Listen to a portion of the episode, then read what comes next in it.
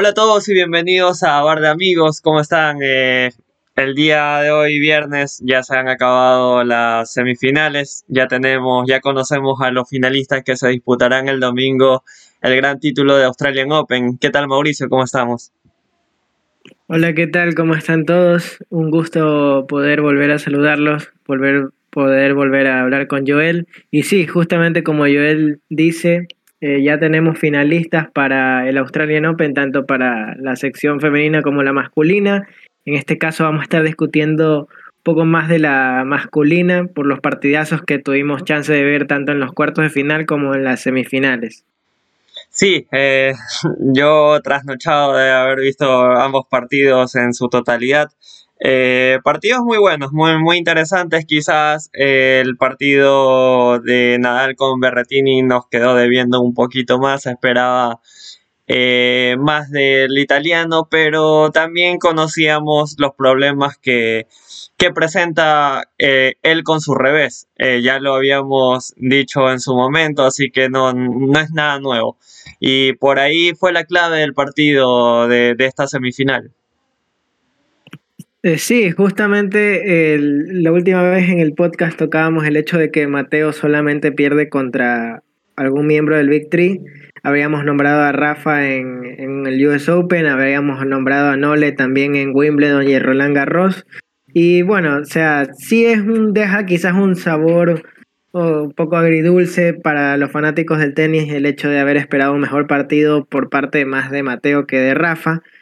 Pero Siento que sigue siendo quizás un factor a favor de Mateo el caer ante justamente el Big Three, porque quizás nos da un poco la esperanza de que cuando estos tres monstruos ya no estén, eh, Mateo sea posiblemente un gran protagonista para llevarse, aunque sea un par de Grand Slams. No sé qué, qué opinas tú al respecto.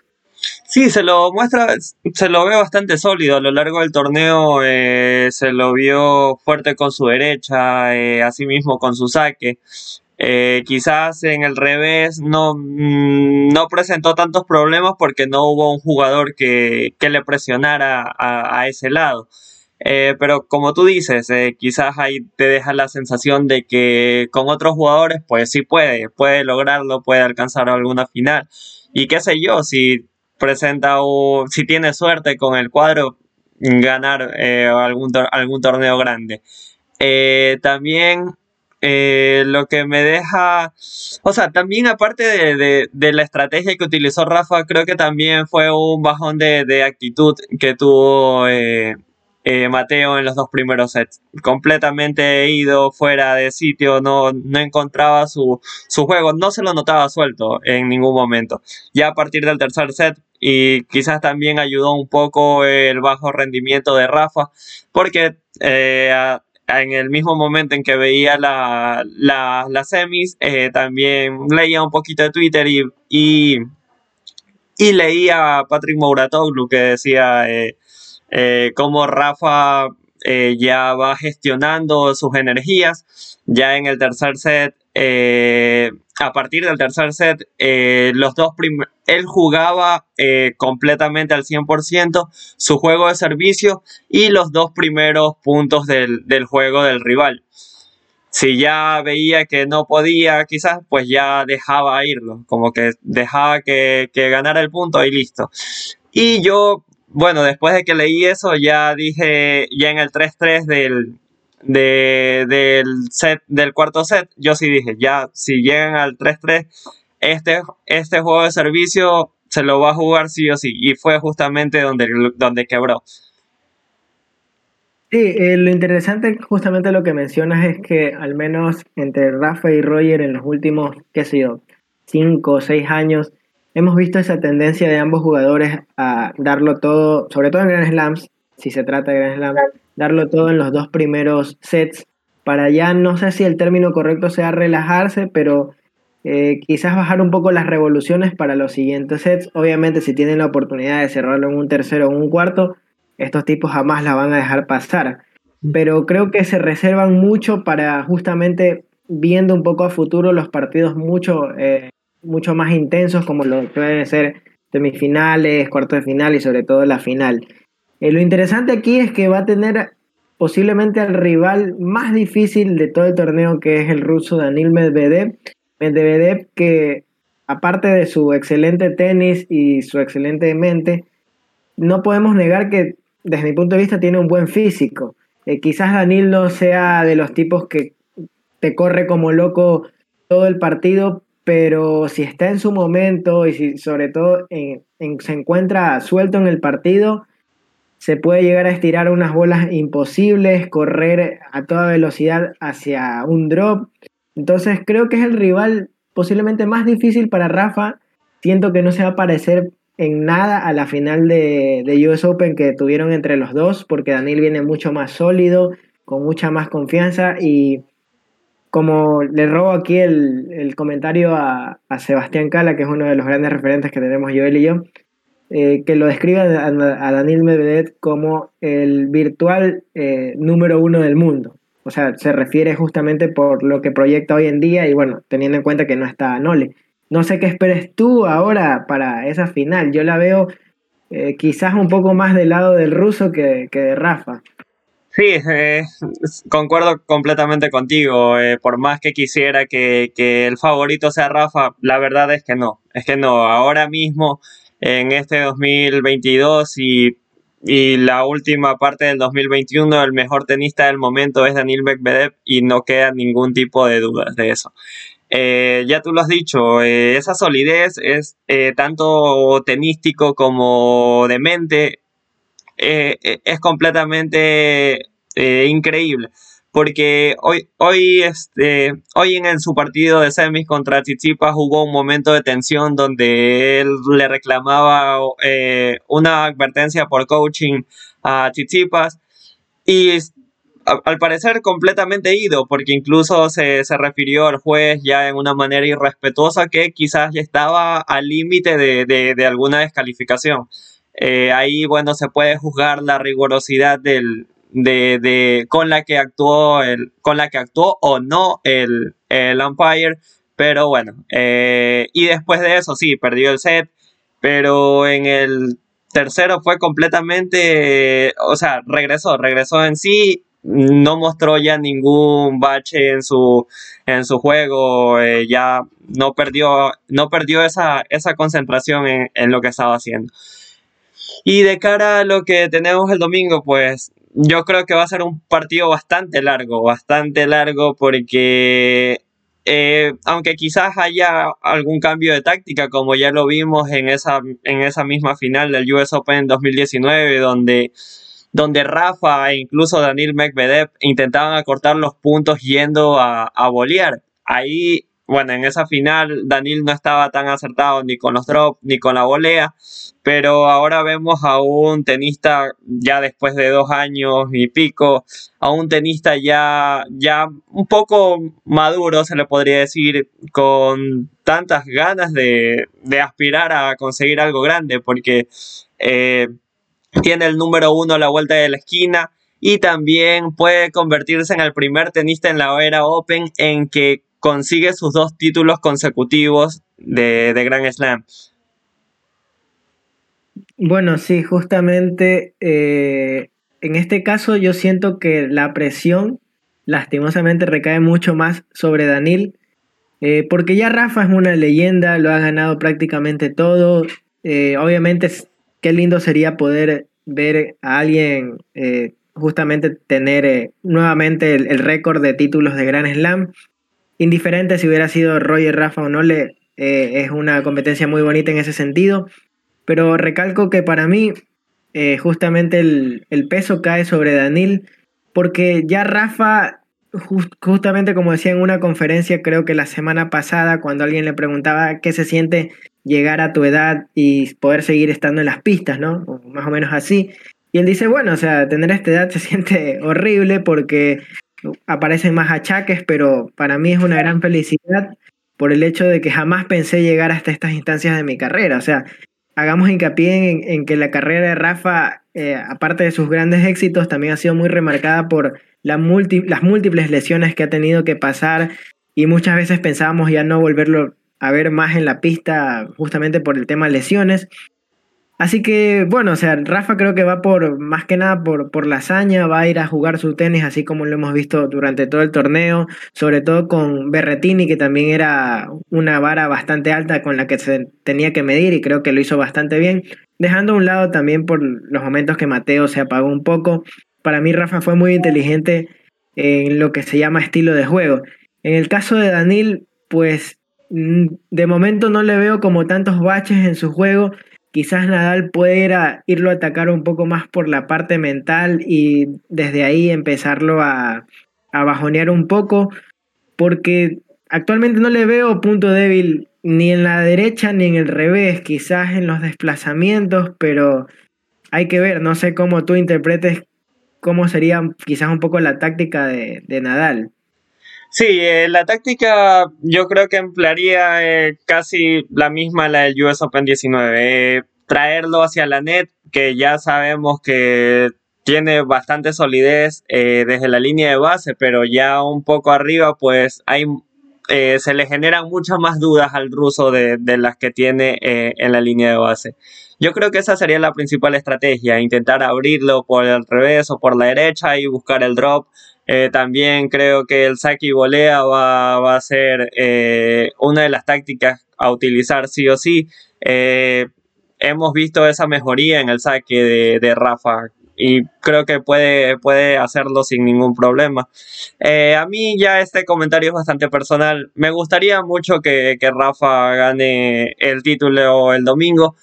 Mm, no tanto, o sea, más allá de, de lo que pueda hacer, de lograr ese, ese hito histórico, el título número 21, ponerse encima por el resto. Eh, yo creo que si hay un jugador que se merece ganar al menos una vez más en Australia, creo que es Rafa.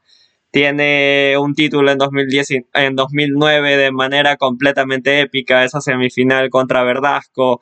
De ahí creo que al día siguiente o a lo mucho a los dos días volvió a jugar contra Roger y se mataron en la pista por más de cuatro horas y ganando el título, de ahí, de ahí la final contra, contra Novak eh, del 2012, esa maratónica, eh, ese partido maratónico, eh, la final contra Babrinka, la final épica contra Roger y bueno, cuando lo destrozó en el 2019 Novak. Yo creo que si hay alguien que se lo merece es él. De verdad me gustaría verlo ganar el día domingo. Y hay que hacer hincapié justamente a lo que siempre hicimos eh, mención desde el inicio de este, de este programa, es que muchos criticaban a Rafa por ser eh, solo de polvo de ladrillo. Pero si nos ponemos a analizar a cuántas finales también en pista dura ha llegado, y bueno, no las ha ganado, pero ya el hecho de, de llegar a una final en una superficie que quizás no es tu favorita, remarca mucho que también puedes decir que eres un jugador completo que sabe adaptarse eh, a, las pistas justamente. Eh, sí, sería muy bonito para el mundo del tenis el hecho de que Nadal, después de haber luchado tanto durante varios años para llegar a esas finales de Australian Open que no se les dieron, para mí creo que la quizás una de las que más les duele al fanático, o sea, a ti, eh, es la que es contra Babrinka, porque contra Djokovic no era un poco más una premonición, aunque la del 2012 dejará marcada los libros del tenis como la mejor final de Australia sin duda alguna, al menos hasta el momento. Quién sabe qué pasa el domingo. Pero bueno, el punto es, eh, yo pienso, aquí ya desviándome del tema Rafa, yo pienso que si Medvedev quiere salir a ganar, necesita primero dos cosas, tener clara obviamente un planteamiento de juego y una mente sólida para saber que muchas veces le tocará estar abajo y que será un partido largo, justo como tú lo mencionas, Joel. Pero eh, siento que el, peor error que le puede pasar a Rafa, que bueno, ya el tipo es bastante maduro y no creo que, que caiga en estos errores, es ponerse de tú a tú con Danil, en potencia me refiero, porque ahí creo que el ruso, al menos hoy en día, le saca mucha ventaja en un juego de, de golpe a golpe. Sí, también hemos visto que la capacidad defensiva eh, propia de los años pues va disminuyendo, ya no tiene 20 años para deslizarse de un lado al otro eh, corriendo a gran velocidad, ya no tiene 20 años. Eh, entonces, como tú dices, ponerse de tú a tú es algo que no muy recomendable porque quizás en la mayoría de los rallies pues pierda, entonces no, no sería una estrategia viable. Vamos a tener sí o sí un partidazo. Yo creo que el día domingo, pues el mundo del tenis va a estar muy feliz de la final, ya sea el resultado que, que sea. Todo el mundo va a estar feliz porque yo creo que llegan los mejores jugadores que se, que se puede permitir el torneo. Bueno, ya sabemos lo de Novak, pero los mejores jugadores que se pueden permitir el torneo los mejores jugadores que han, que han desplegado su tenis de manera impresionante. Danil ha tenido un, eh, un par de remontadas, bueno, no, solo una remontada, el partido, un buen partido contra Chichipas, que quizás no lo comentamos mucho, pero el, o sea, completamente sólido, en ningún momento, en ningún momento creo que se quedó como que en duda su victoria eh, en esta semifinal. Eh, y por el otro lado, Rafa, que lo habíamos comentado hace casi dos semanas, eh, lo complicado que era el cuadro de él y bueno, tuvo quizás la suerte de que los jugadores que quizás le podían dar un... poner en peligro su, su permanencia en el torneo, pues se iban quedando en el camino cuestión de suerte y también cuestión del tenis, que igual pudo sobreponerse a los rivales que les tocó. Y qué bueno, qué bueno en serio por el tenis que tengamos esta linda final el día de domingo. Ahora, algo que también me deja muy, muy, digamos, alegre, satisfecho, es ver cómo estos nuevos jugadores jóvenes de a poco van eh, eh, justamente solidificando su tenis y solidificando su, su parte mental, ¿no?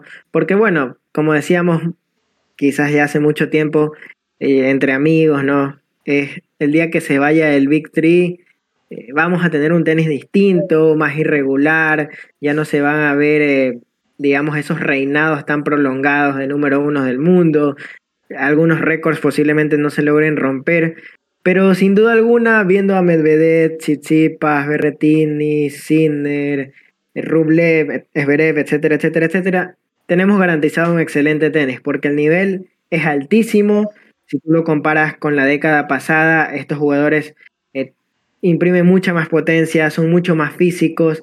Quizás en lo estratégico ya no se vea tanto, por ejemplo, a un Roger o a un Nole, pero sin duda alguna eh, su tenis es bastante visualmente atractivo y se podría decir en ciertos aspectos un poco más completo ya no ves jugadores que solamente tengan un plan de juego como ir a la net o solo jugar de, línea de fondo. Ya son jugadores que tratan de, diversificar su juego y eso es algo que, al menos con lo que yo me siento bastante, te podría decir, relacionado.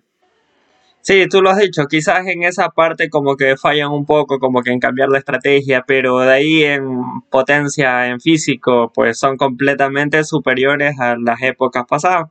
Y es así, el tenis va, va, va mejorando eh, época por época y ahora tenemos estos jugadores que quizás si, mejoran eh, esa parte de la estrategia, de, qué hacer en estos momentos, eh, plantear bien un partido, saber, saber contrarrestar lo que está haciendo el rival, chuta, tendríamos a, unos tenistas increíbles. Esa manera de, competir a las que nos ha enseñado el Victory. Y creo que esto ha sido todo por hoy, ¿cierto? Solo una cosita más a comentar de lo interesante de, más que todo porque estoy viendo ahorita el, resumen de Medvedev, eh, Tsitsipas, es que hoy en día el tenis tiene un condimento extra, que es el condimento redes sociales. Y eso es muy interesante porque estos dos tienen una historia desde Miami y sin duda alguna revisan las redes sociales y a uno le debe doler más que otro perder. En este caso a Tsitsipas después de lo que le dijo a Danil. Es un pique, es muy bonito, es muy bonito que, se condimente de esa manera el partido. Y nada, por, por mí ese ha sido el último comentario y estaremos aquí justamente para comentar lo que fue la final. En el caso de Joel, en lo personal espero que sea victoria para Medvedev, así tenemos una versión más, más dura de Joel para que vean el otro lado de, la moneda de Joel, porque ahorita está feliz, sin duda alguna. Y esta es una pregunta que te quería hacer, para que la gente de Bar de Amigos vea también la parte más humana de, de nosotros. Joel, si Rafa gana, hipotéticamente, ¿llorarías o no llorarías? La verdad es que eh, lo, he estado pensando de, cómo reaccionaría. Yo la verdad es que creo que sí. Como ya lo dije, más que ganar en un Wimbledon o, en un US Open, a mí el Australian Open para mí es el mejor Grand Slam de, todo el circuito y, para mí es muy especial. Eh, entonces, eh, creo que a lo largo de, este, de estos años, de estos últimos 5 o 7 años, he, he ido constantemente queriendo que Rafa gane siguiéndolo cómo va en Australia, se bajó del torneo, cayó en cuartos, en semis y así. Entonces sí, sería bastante especial también lo de logro histórico, ponerse por encima de, de, Roger y Nole, chuta, la verdad sí, sí me, me tocaría bastante y yo creo que sí derramaría un par de lágrimas, la verdad que sí estuviera muy feliz. Bueno, con, esas buenas palabras para finalizar, eh, nada, muchas gracias por todos los que, todos y todas los que nos han escuchado y esperemos verlos para una siguiente entrega. Gracias, Joel. Sí, gracias a ti, Mauricio, gracias a todos, gracias por estar aquí. Dejen en los comentarios cualquier opinión acerca de esa final. Muchísimas gracias, esto ha sido todo.